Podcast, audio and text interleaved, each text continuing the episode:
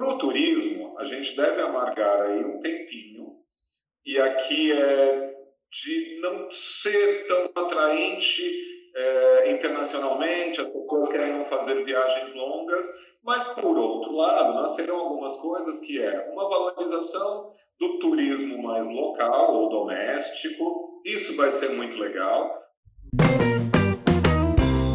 Acontece em SP, edição especial Coronavírus. Estamos em distanciamento social e, com a recomendação para que se evitem aglomerações, foi necessário pensar em novas formas de se relacionar, de consumir e também de se divertir. É isso mesmo, e diante desse cenário, a internet virou meio para o entretenimento e popularizou as lives e passeios virtuais. O coordenador de eventos da Secretaria Municipal de Turismo da cidade de São Paulo, Vander Lins, conversa um pouco com a gente por meio de videochamada sobre essa nova tendência. Eu sou o Anderson Faria. E eu sou a Juliane Freitas. Te agradeço, Vander, pela presença aqui no nosso podcast. A gente imagina que toda essa dinâmica tenha, tenha mudado, né? Ela sofreu uma interferência por conta da, da pandemia. Queria saber de você quais são os recursos que vocês estão encontrando e como você tem observado essas inovações e alternativas nesse setor? Oh, oficialmente, tem um decreto na cidade que nos proíbe execução de eventos, porque, naturalmente, é aglomeração de pessoas. Não existe esse evento que não tem um relacionamento. Mas a gente tem, na verdade, monitorado os comportamentos no período de isolamento social. Então, a gente tem uma leitura, por exemplo, de que as atividades em ambiente digital não, não somem quando nós retomarmos a, as atividades presenciais. Muito provavelmente nós passaremos a, a criar ou conviver com eventos de linguagem híbrida, em que eu tenho uma parte presencial e uma parte em ambiente digital. Já acontece isso, não é uma inovação, mas é uma inovação para o universo artístico, porque o corporativo usava muito esse, esse formato de, de evento mas o artístico não. Então, talvez a gente vai ter aí lives, vamos chamar aqui, que sejam abertas para uma determinada região, cobre-se uma quantidade de ingresso presencial e cobre-se uma cobra ingresso de transmissão de eventos para uma determinada para uma outra região do país ou internacional. Isso é possível fazer é, as pessoas têm, é, sentem saudade de estar nos lugares, né? E também das programações, dos shows.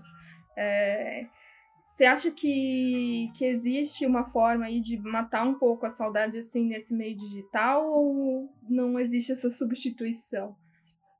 Eu acho que tem uma coisa muito importante que aconteceu e aí são duas leituras, tá?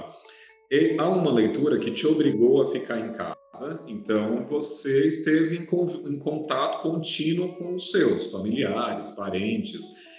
Isso era uma crítica que existia de comportamento contemporâneo, que ninguém prestava mais atenção em ninguém, ficava sempre na tela do celular. Hoje não. Hoje você está preso às pessoas, inclusive. Você não consegue sair dali do, do âmbito familiar, porque você tem que estar em casa. Mas aí aquele lugar de, de trânsito digital que você vivia preso a uma tela, aquilo talvez tenha sido o fator que salvou as relações e os contatos familiares. Então, eu acompanhei relatos de ações que são pedidos de casamento, pessoas nascendo e, e projeta e, e, faz uma live falando do netinho que a vovó não pode encontrar ainda. Então, essas relações humanas criaram uma nova camada. Eu acho que o digital entrou para atender muito mais a relação humana do que só necessariamente ser uma, uma tela fria de, sei lá, de eu não ter relação com mais ninguém. Não substitui as relações. Eu acho que é da natureza humana ser tátil. É uma tecnologia humana isso de abraçar, beijar, encostar. Isso é humano. E as pessoas sentem falta disso. E eu acho que biologicamente isso faz diferença. Mas nesse momento a tecnologia compensou a ausência. E do ponto de vista pós-pandemia, digamos assim, né, quando as coisas começarem a, a retomar a sua, sua rotina, né, voltar ao normal, Você acredita que vai mudar, tudo que a gente está passando vai mudar a forma como as pessoas veem o turismo e consomem entretenimento? Né, você acha que, que isso vai ter alguma, alguma alteração muito significativa? Eu acho que a gente vai ter alguns ciclos. Então, na primeira fase, no momento que a gente puder realizar atividades que possam reunir uma grande quantidade de pessoas, nessa primeira fase eu ainda vou ter um público meio reticente mas eu já tenho ali alguns protocolos, que eu vou chamar de protocolos sanitários, para garantir a segurança do público presente. Numa segunda fase, provavelmente a gente está ampliando a presença de público é, até que a gente retome a um, a um estado em que as pessoas saem muito normalmente. Eu acho que evento ele volta muito para esse lugar do comportamento anterior à pandemia. Porque a, a, maior parte dos eventos, sem ser de viés corporativo, mas shows, espetáculos, a gente gosta de estar presente. Um jogo de futebol, uma corrida de Fórmula 1, um show, a gente gosta de estar presente, ele faz parte da relação. É só assim que o artista performa em toda a sua capacidade, quando ele entende essa energia de público. Então, para o segmento de eventos, acho que a gente volta para esse lugar.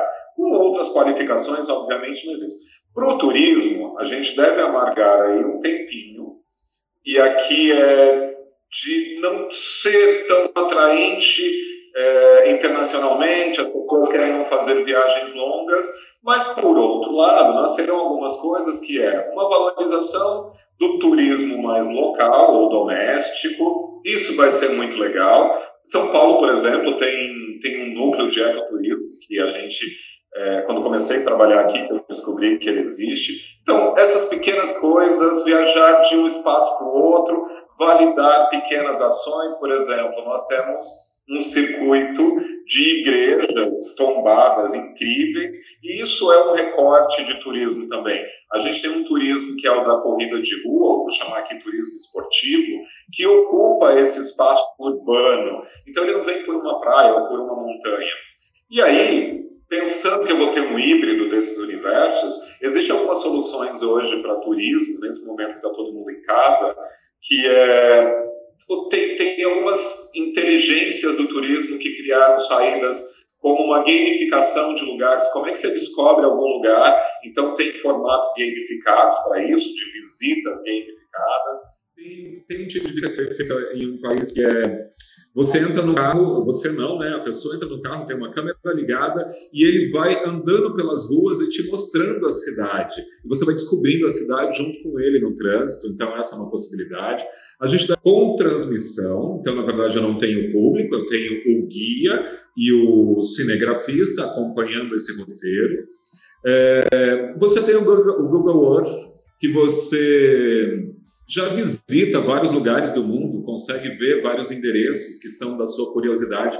Então, o universo turístico curioso permanece. Ele está acontecendo aqui. O que a gente precisa trazer esses elementos para fortificar o futuro turístico breve. Porque a uhum. longo prazo a gente volta para um estado de ir para resorts, estar em grandes lugares.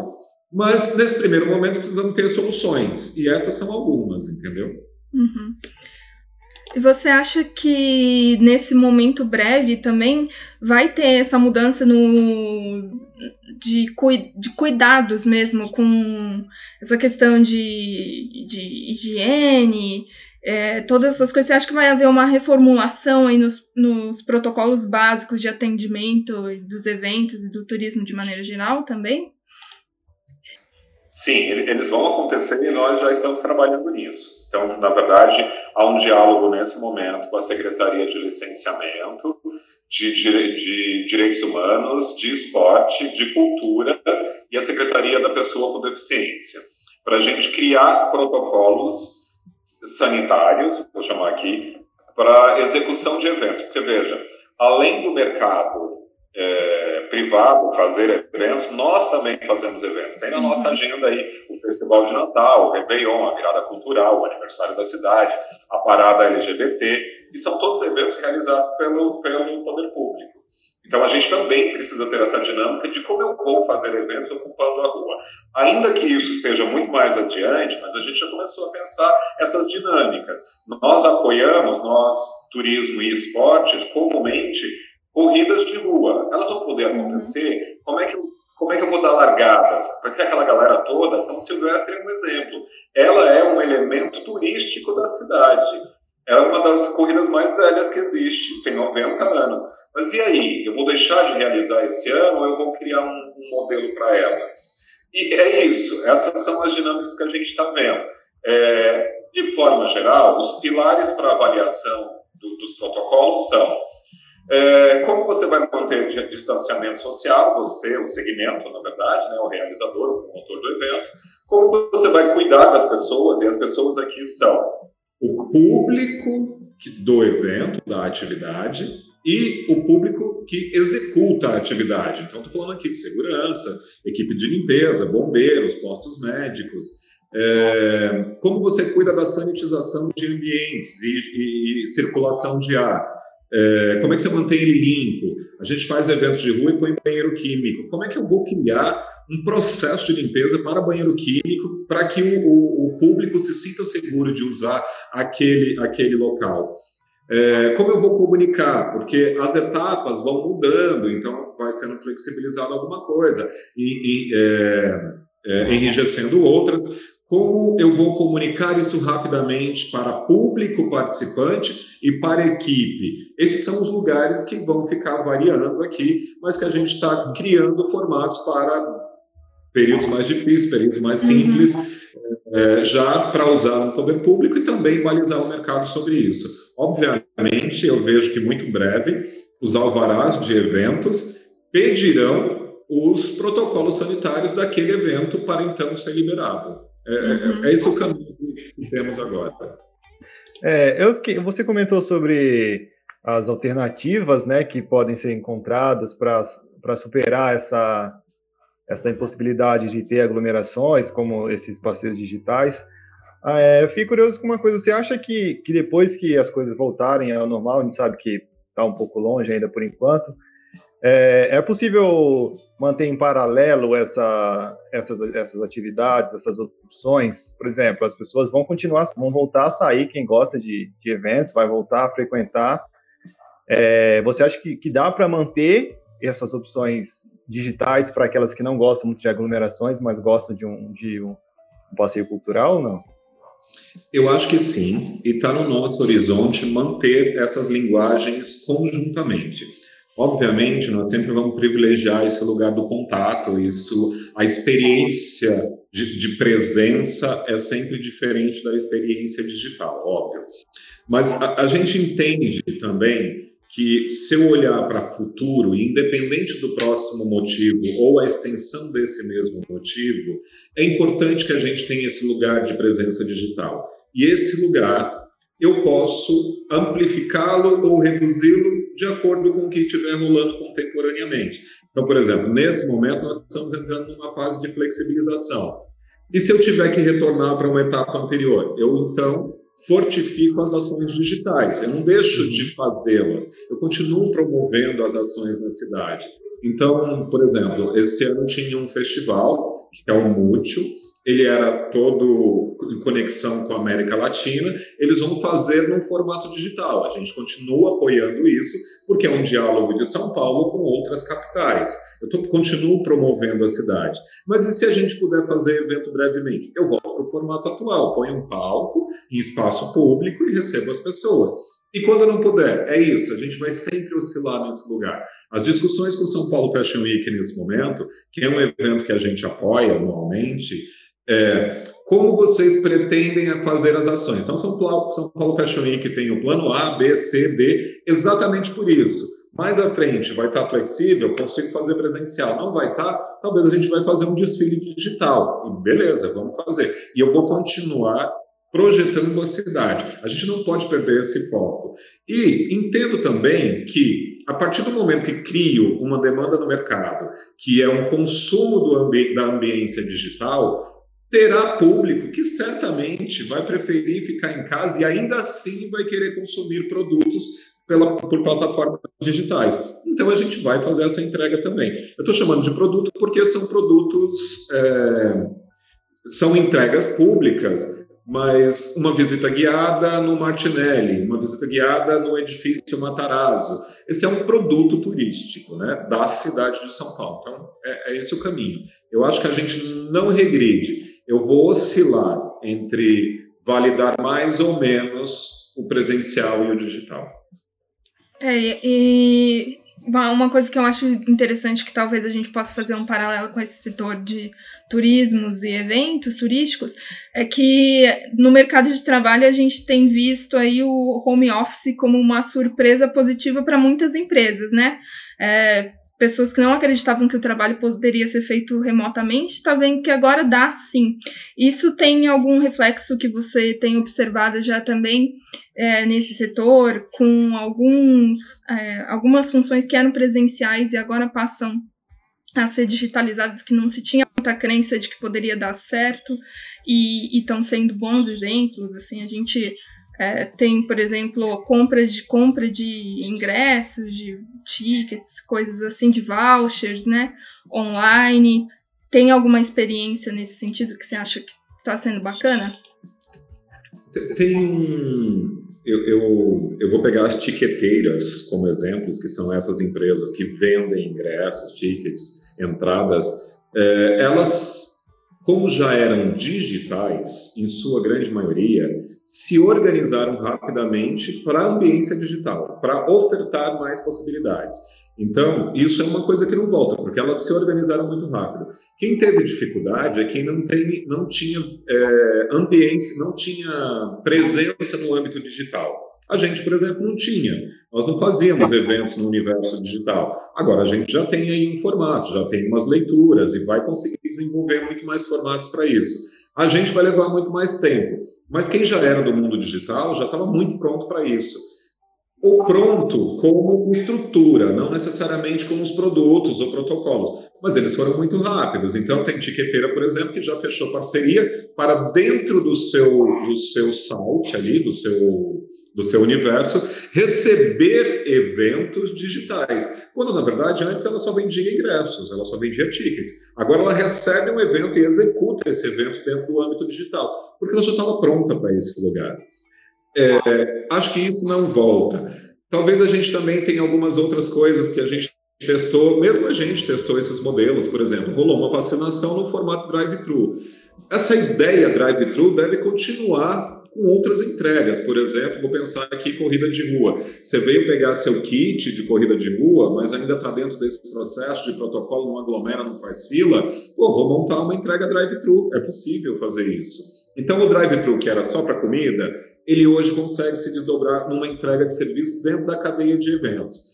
É, o, o drive-in, por exemplo, que é a nova, nova vontade de todo mundo usar a modalidade drive-in tanto para, para leituras, tanto para atividades artísticas performáticas ou teatrais, quanto cinema ou shows pequenos. Isso já está rolando, já está rolando umas propostas aí e já estamos construindo protocolos para o drive-in também.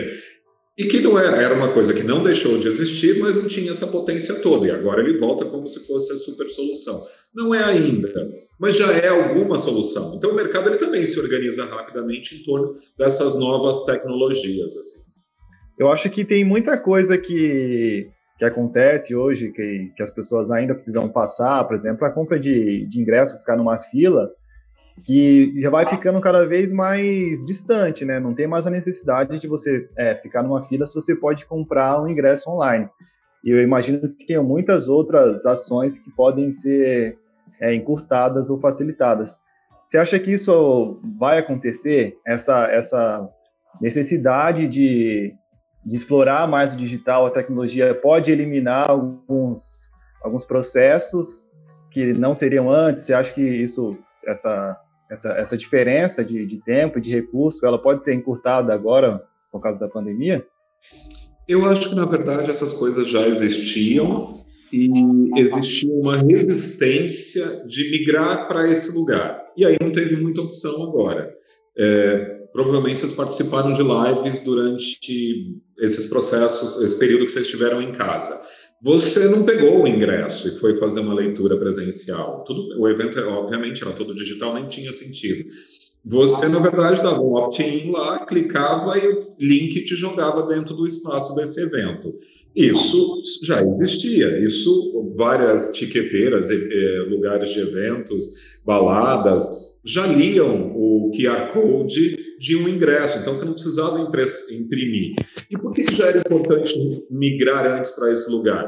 Pô, não preciso mais imprimir em papel, eu posso da, causar menos impacto no meio ambiente, de descarte, né? um negócio que você compra, usa, vai para o lixo. É, existia um pouco dessa resistência. Eu acho que agora não vai ter essa resistência porque é uma necessidade. E a necessidade acaba empurrando você para esses lugares. Eu acho, eu acho que vai rumar, vai ter gente ainda que terá resistência, mas rumamos diretamente para isso, para pequenas coisas de tecnologia, porque a, a, tecnologia em si, ela existe, mas você precisa querer usá-la. Ela sozinha não se move. Então, esse desejo de mover é que vai fazer com que essa tecnologia solucione muitas coisas. Assim como a fila. A gente tem que pensar a fila em duas coisas, assim. Antes a gente pegava uma fila para poder comprar alguma coisa. Mas lembra que tem gente que pega uma fila de três meses de antecedência que não é necessariamente para comprar o ingresso, que ela já uhum. comprou de forma digital. Ela quer ser a primeira pessoa a colar na grade do show do artista X. E aí, esse lugar fila não necessariamente será ligado a uma compra ou não. Mas aí, talvez fila precisa ser repensado como uma experiência de lugar de evento. Para quem é fã, muito fã de alguém, estar na fila é importantíssimo. Você encontra pessoas, você divide histórias. Talvez está aí um lugar a ser explorado pelo mercado também, o lugar fila. E que mantenha, obviamente, os protocolos aí de, sanitários para a execução de tudo.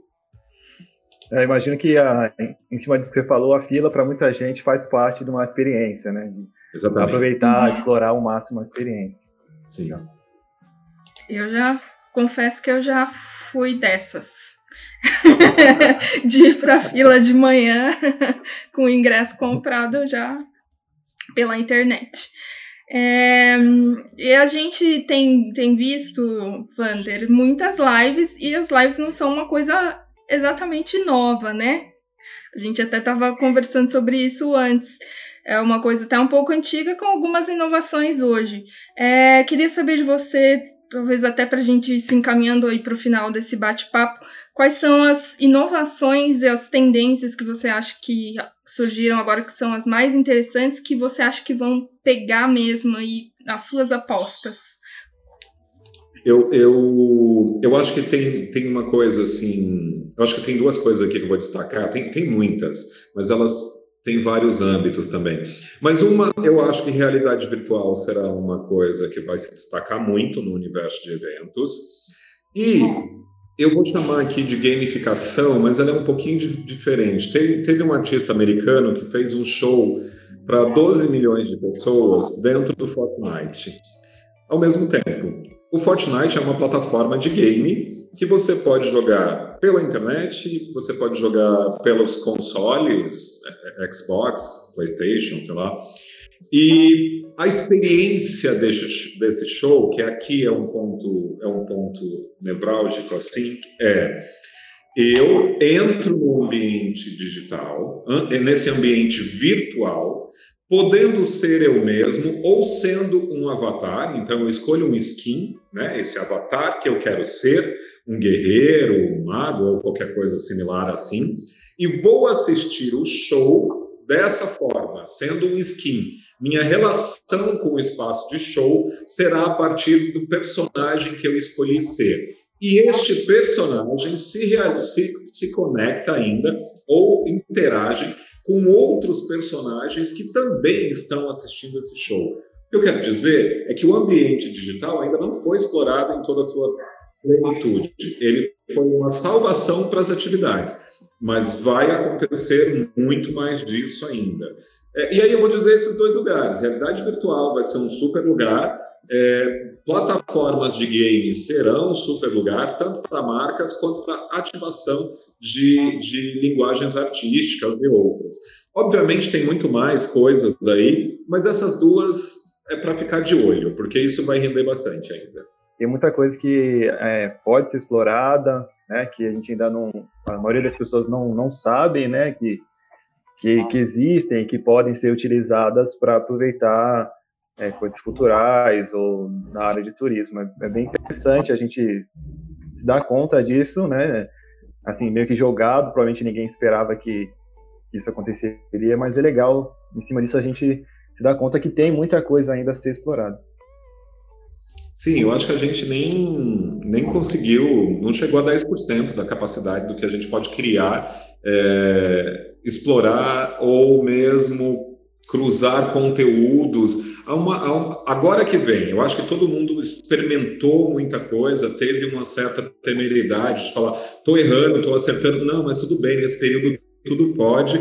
Aqui estão nascendo várias coisas que sim vão começar a se desdobrar para o mercado. E aí o mercado é como um todo, nós somos mercado também, porque quando nós nós, poder público, secretarias, quando nós lançamos conteúdos, a gente também quer dialogar com o público, o cidadão, o munícipe, de forma é, múltipla também. Aí, adultos, idosos, crianças, todas as variáveis que a gente tem de público. É, te agradeço, Wander, pela presença.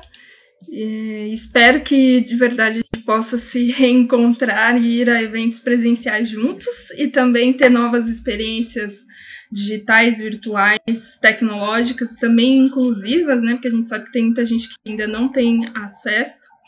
E te agradeço muito, agradeço também a você que esteve acompanhando com a gente esse bate-papo. Eu que agradeço o convite e nos encontramos em breve, no digital ou no presencial. Com certeza. Bom, e a gente aproveita para sempre fazer esse, esse convite para todo mundo conferir os outros episódios acerca do enfrentamento do coronavírus. Além disso, a gente tem outros temas também muito interessantes da Acontece em SP. Então, lá, quem puder e quiser, dá uma olhadinha lá. Até a próxima, pessoal.